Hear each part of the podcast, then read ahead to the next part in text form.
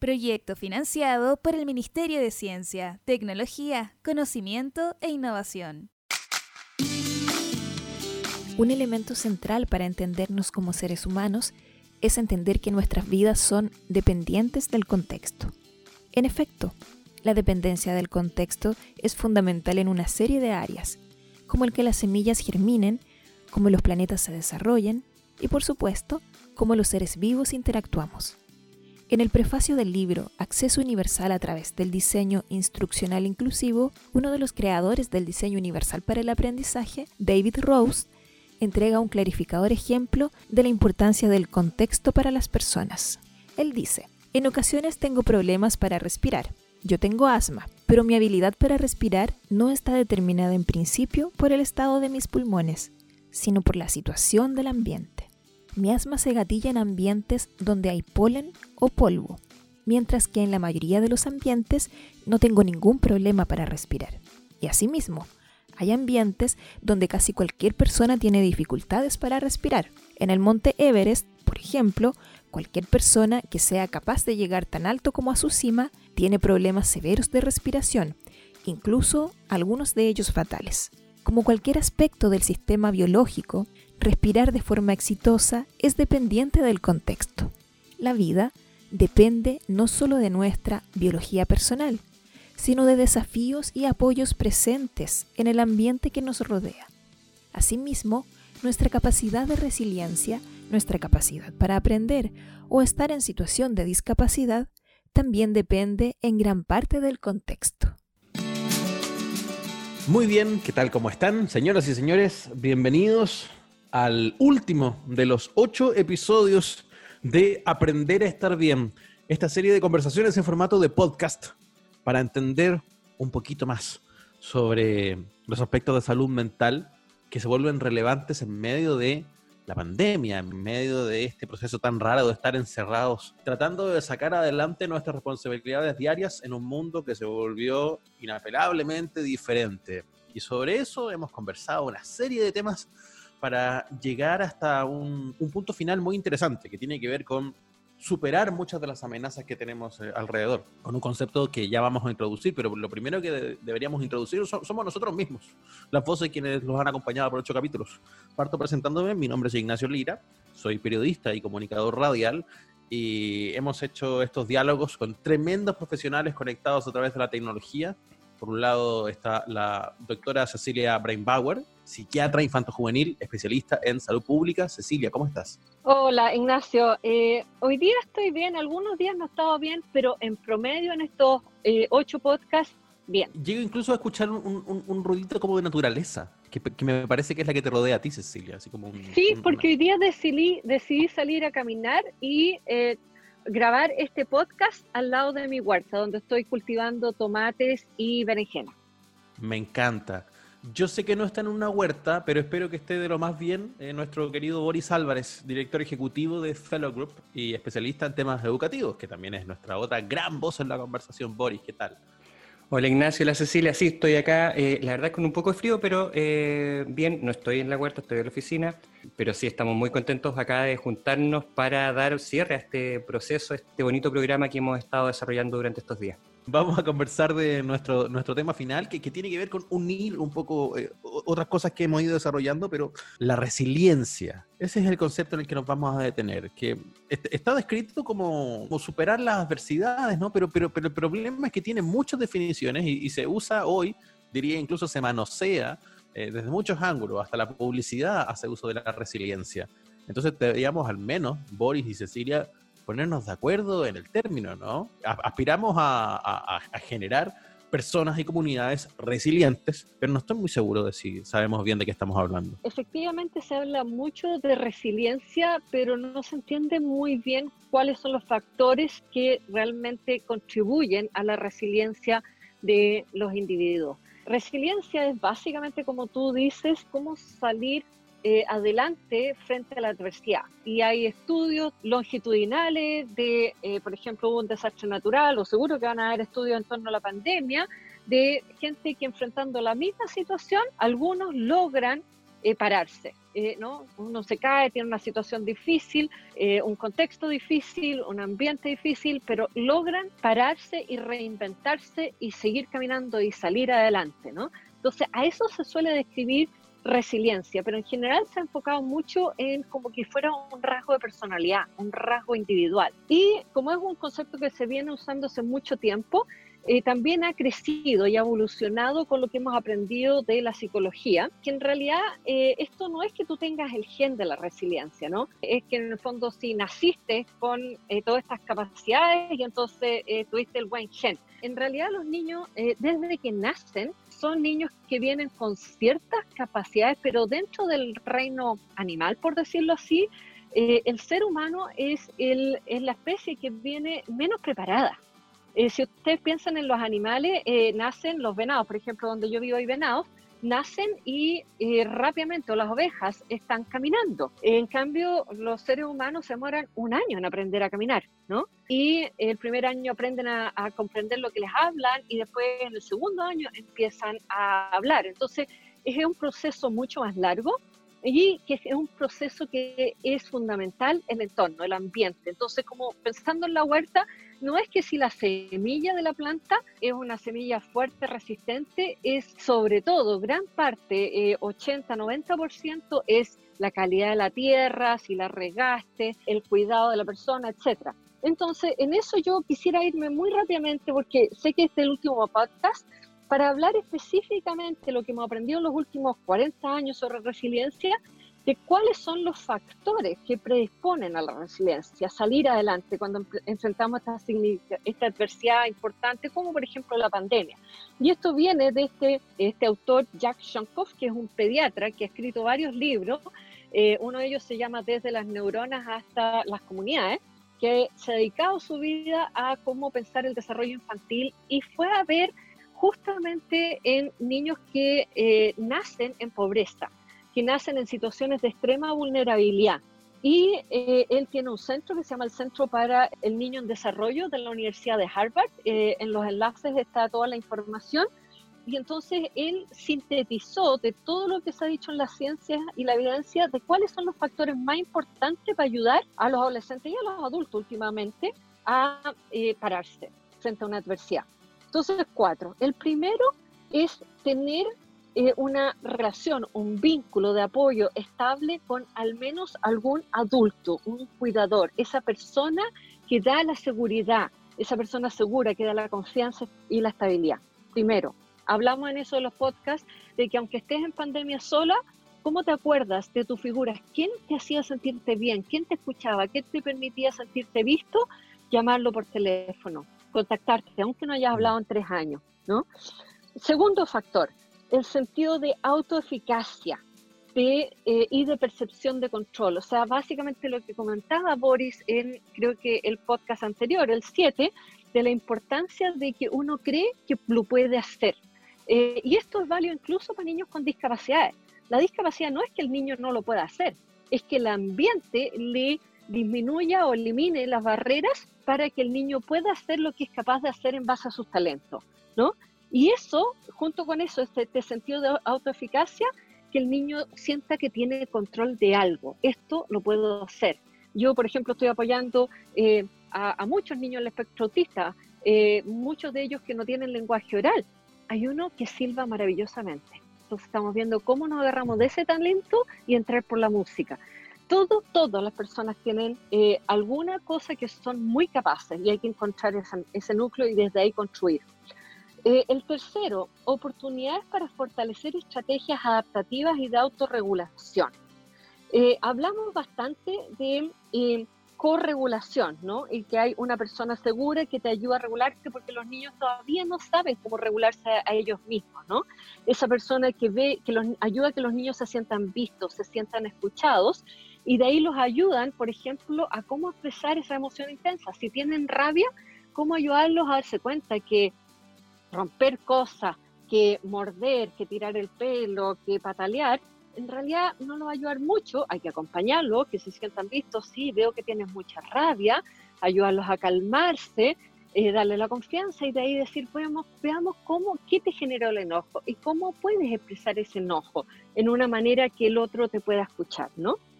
Eh, o, o, cómo puedes expresar el miedo, o cómo puedes expresar la, la, pena, ¿no? Entonces, por ejemplo, no hablamos de llorar, pero una de las cosas que a la gente le cuesta mucho es tolerar escuchar a otra persona llorar. A veces las personas necesitan llorar y necesitan que alguien los acompañe y tolere que lloren y después se secan las lágrimas, se paran, caminan y empiezan a pensar, ¿qué es lo que me dio tanta pena? Conversemos de la pena. El mm. conversar con alguien. Entonces estamos hablando de estrategias adaptativas, ¿no? Nuevamente, hacer una pausa, eh, encontrar a esa persona segura, conversar con esa persona segura, ver cómo podemos comunicar esas emociones intensas como rabia, como miedo, como pena, en una forma en que eh, nos ayude a seguir caminando, eh, y seguir avanzando. Y por último, pasarlo bien, reírnos, disfrutar la vida, poder volver a, retomar ese, esa capacidad de gozar la vida. Y el cuarto factor es hacer uso de las fuentes de apoyo en la comunidad. Aquí, eh, tradicionalmente, por ejemplo, hay muchas comunidades que son muy cercanas a la fe, distintas religiones, ¿no? Y efectivamente, las distintas iglesias son pequeñas comunidades donde hay algo los une, ¿no? Eh, la fe que procesan, ¿no? Ya sea católicos, evangélicos, budistas, eh, pero es algo que los une, ¿no? Eh, y que les da esperanza, ¿no? Y que pueden conversar. O tradiciones familiares, tradiciones culturales. Hay un dicho que dice, toma una aldea para educar a un niño. Y aquí yo te quiero pasar el micrófono, Boris, porque tú has trabajado mucho en comunidades escolares. Y mi pregunta para ti, Boris, sería, yo veo que en los colegios ponen mucho énfasis en que los niños sean autónomos, pero últimamente nadie es autónomo en la vida, ¿no? Tú partiste, Ignacio, que estás desde la cocina. Siempre hay alguien que le cocina a otro, ¿no? Eh, alguien que te hace el café en la mañana. Nadie es autónomo. Entonces a mí me encanta el concepto de interdependencia en vez de autonomía. Y te pregunto, Boris, a ti, desde las comunidades escolares, ¿cómo tú ves que las comunidades escolares pueden eh, eh, apoyar y fortalecer resiliencia a través de estas conversar regularmente, ir creando estas interdependencias, saber cuando alguien está, está en ese hoyo y puede pedir ayuda y sabe quién pedir ayuda. Es súper importante lo que menciona Cecilia. Eh, en la práctica, la, todo este proceso de, de, desarrollo de interdependencia, primero es un concepto que está eh, yo creo en pañales todavía en el sistema educativo. Sí se ha hablado mucho de autonomía, sí se ha hablado mucho de independencia, sí, eh, pero muy poco se ha hablado sobre el concepto de interdependencia, de cómo yo soy autovalente, yo puedo tomar mis propias decisiones, sin embargo, las acciones que yo realizo eh, afectan a los otros de manera positiva y de manera negativa, de cómo las acciones que hago o los productos que yo genero van a generar cosas que son positivas o que pueden ser negativas también para el resto. Entonces, tener ese nivel de conciencia, ese nivel de, responsabilidad social, individual, eh, es tremendamente importante ir desarrollando. Eh, sin embargo, creo que poco es lo que se ha hecho eh, hasta, hasta este momento, principalmente en el contexto en el cual nosotros vivimos. Eh, ¿Y por qué es importante? Porque de alguna forma yo creo que necesitamos ir incorporando estos, estos elementos, ya no solo de, lo que menciona Cecilia, de que la, resiliencia es algo que viene como en el ADN, sino que finalmente somos responsables de desarrollar contextos en los cuales esta resiliencia se vaya desarrollando, este eh, sentido de sociedad, de comunidad se vaya desarrollando. Entonces, darle, darle importancia a eso, a cómo el contexto es lo mm. que finalmente genera esta importancia. Sin duda, acá quiero intervenir porque me parece muy interesante eh, el concepto desarrollado sobre la resiliencia, esto de que no es algo que uno traía, ah, ni que, se, que no se compraba en la esquina, y, lo entendemos hoy, afortunadamente, ¿cierto? Mientras avanzan las investigaciones, mientras avanza el conocimiento, lo entendemos como un proceso comunitario, como un proceso cultural, y eso, Boris, vuelve muy relevante la labor de las comunidades escolares, de las comunidades educativas. O sea, aquí voy al cómo. ¿Cómo eh, podemos hacer para promover resiliencia en tiempos donde además la adversidad que hay que superar es súper evidente. ¿Puedo intercalar una cosita aquí? Y no sé cuánto tiempo tenemos. Por favor, por favor. Quiero, quiero invitar a los auditores a escuchar nuevamente el podcast 7, porque ahí lo conversamos. El cómo eh, va por crear estas instancias, y Boris, tú puedes redondear, tú conoces mucho mejor las comunidades escolares, pero yo lo que veo es que las comunidades escolares no se dan el tiempo para planificar y para meter un horario dedicado, una hora a la semana al menos, para pensar en cómo como comunidad eh, ven dónde, quién se cayó, quién necesita ayuda, por qué esa persona no está pidiendo ayuda, por qué ese estudiante no está pidiendo ayuda, o quizás lo hacen, pero cómo se, hace, cómo se crea este diálogo intersectorial entre educación y salud mental, ¿no? Eh, yo decía, no sé cuántos psicólogos tienen los colegios, pero no es necesario que, los colegios tengan contratados psicólogos, también pueden tener un diálogo intersectorial, por ejemplo, con la Asociación de Psicólogos. Hoy en día yo sé que los psicólogos en Chile, frente a la pandemia, eh, han donado horas gratis y hay conversación, hay formas de crear redes de conexiones, de colaboración intersectorial. Eh, para crear estos espacios seguros de conversación cotidianos al menos una vez a la semana de práctica reflexiva. Se habla de que las emociones son fundamentales para el aprendizaje, pero no solo la relevancia que tienen las emociones en el aprendizaje, sino que también la responsabilidad que tenemos todos los agentes educativos en, en que los, los, estudiantes, los docentes, eh, los asistentes de la educación, los directivos, las familias, todos estemos bien ese contexto es fundamental, ese elemento creo que es crítico de poder mencionar acá. Cada uno, independiente del rol que tú tengas dentro del sistema educativo, tu rol es fundamental para poder generar un, buen ambiente, un buen contexto, un contexto que sea sano para poder ir desarrollando esta salud mental o este bienestar emocional. Sin embargo, siento que este, esto que ya hemos mencionado, de que la emoción es crítica para el aprendizaje, no la estamos incorporando. Y el sistema educativo ha sido catete incluso en desarrollar em, sistemas que, no apunten tanto en esa dirección, sino que en insistir en los contenidos, insistir en algunas competencias relacionadas con el aprendizaje, pero no en incorporar las emociones. Y ahí es donde yo creo que está la gran falencia en este momento. ¿Cómo vamos incorporando esos elementos? Y ahí yo quisiera cerrar con una, eh, un dicho de Albert Einstein que dice que pareciera que la perfección de los medios y la confusión de los objetivos finales caracteriza a nuestra era. Y lo que tú acabas de decir, Bori, efectivamente incluso usan las emociones para que los niños estén motivados para la actividad específica, pero mi pregunta es, ¿cuál es el objetivo educacional a largo plazo cuando el niño se gradúa de ese colegio, ¿no?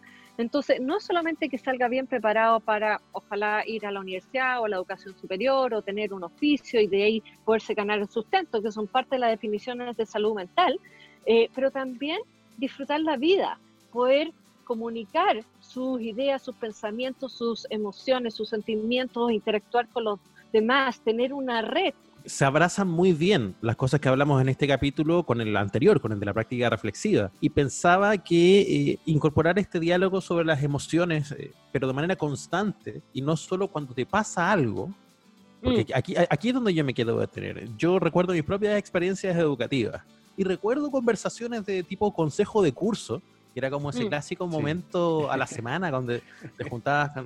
Y a veces alguien hablaba de que faltaba plata en la tesorería eh, para la completada mm. del curso. Y a, veces, y a veces alguien hablaba de que un compañero había tenido un problema. Y eran bonitos esos momentos, pero siempre eran reactivos. Eso quiero decir. Correcto.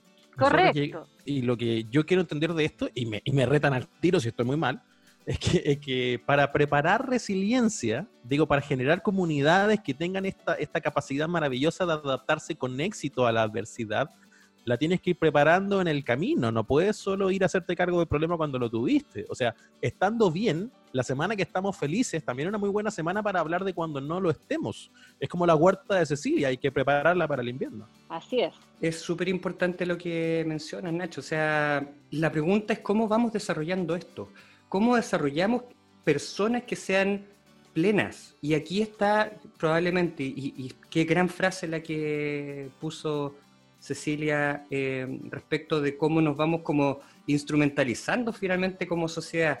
¿Qué estamos formando? Estamos formando personas que van a ser finalmente agentes económicos, que van a ser activos de, la sociedad, o estamos formando personas plenas. ¿Cuál es el interés, cuál es el, foco principal que como sociedad estamos desarrollando en las personas? ¿Que sean capaces de generar dinero o personas que sean capaces de ser felices? Y yo creo que esa es la gran pregunta que debiésemos tratar de ir resolviendo como comunidad a partir de lo que hemos estado conversando estos días.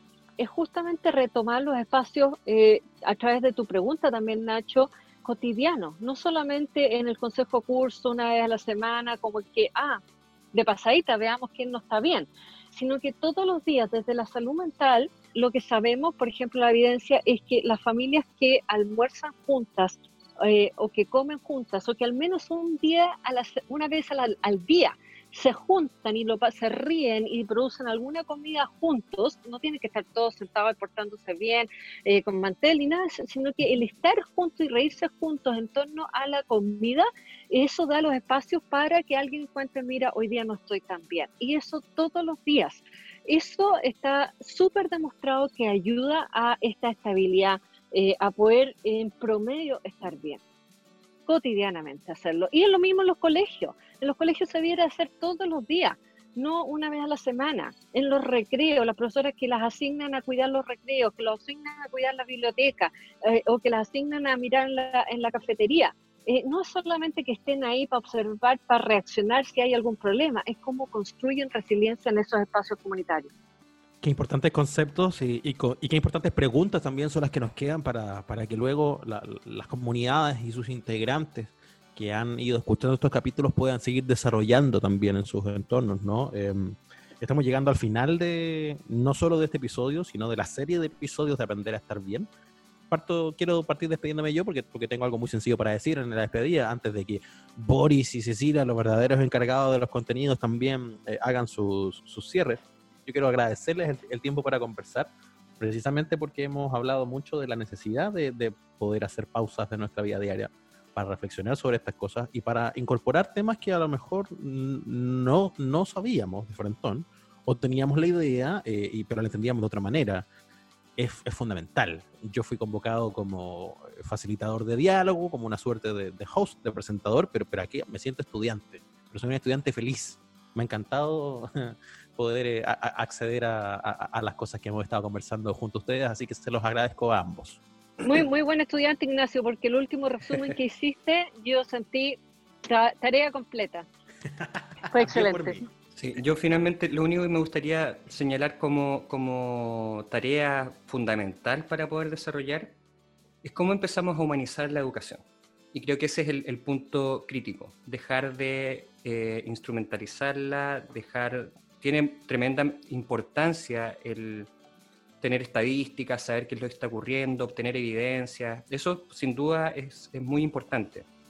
Pero no se puede dejar de tener el vínculo, de desarrollar los vínculos de los docentes con los estudiantes, entre los estudiantes, de los estudiantes con las familias, de las familias con los profesores. Todos tenemos que pensar y considerar que estamos interactuando con otra persona con otra persona que tiene intereses, con otra persona que tiene emociones, que está contenta, que está triste. Y, eso es lo que finalmente tenemos que eh, ir desarrollando. Ver en el otro a alguien que necesita también apoyo, que necesita reírse, que necesita estar feliz también. Y, a eso es lo que tenemos que apuntar.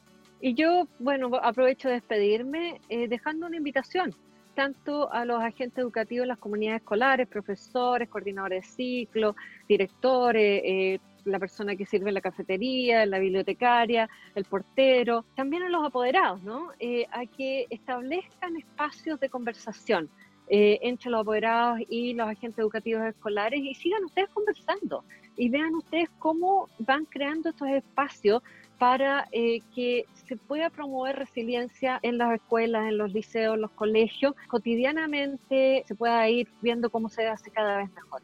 Ha sido un placer. Esto fue Aprender a Estar Bien. Nos reencontramos por ahí. Muchas gracias a todos por escucharnos. Chau. Chao. Aprender a Estar Bien. Director creativo, Ignacio Lira Espinosa. Investigadora, Paola Vergara Pampilioni.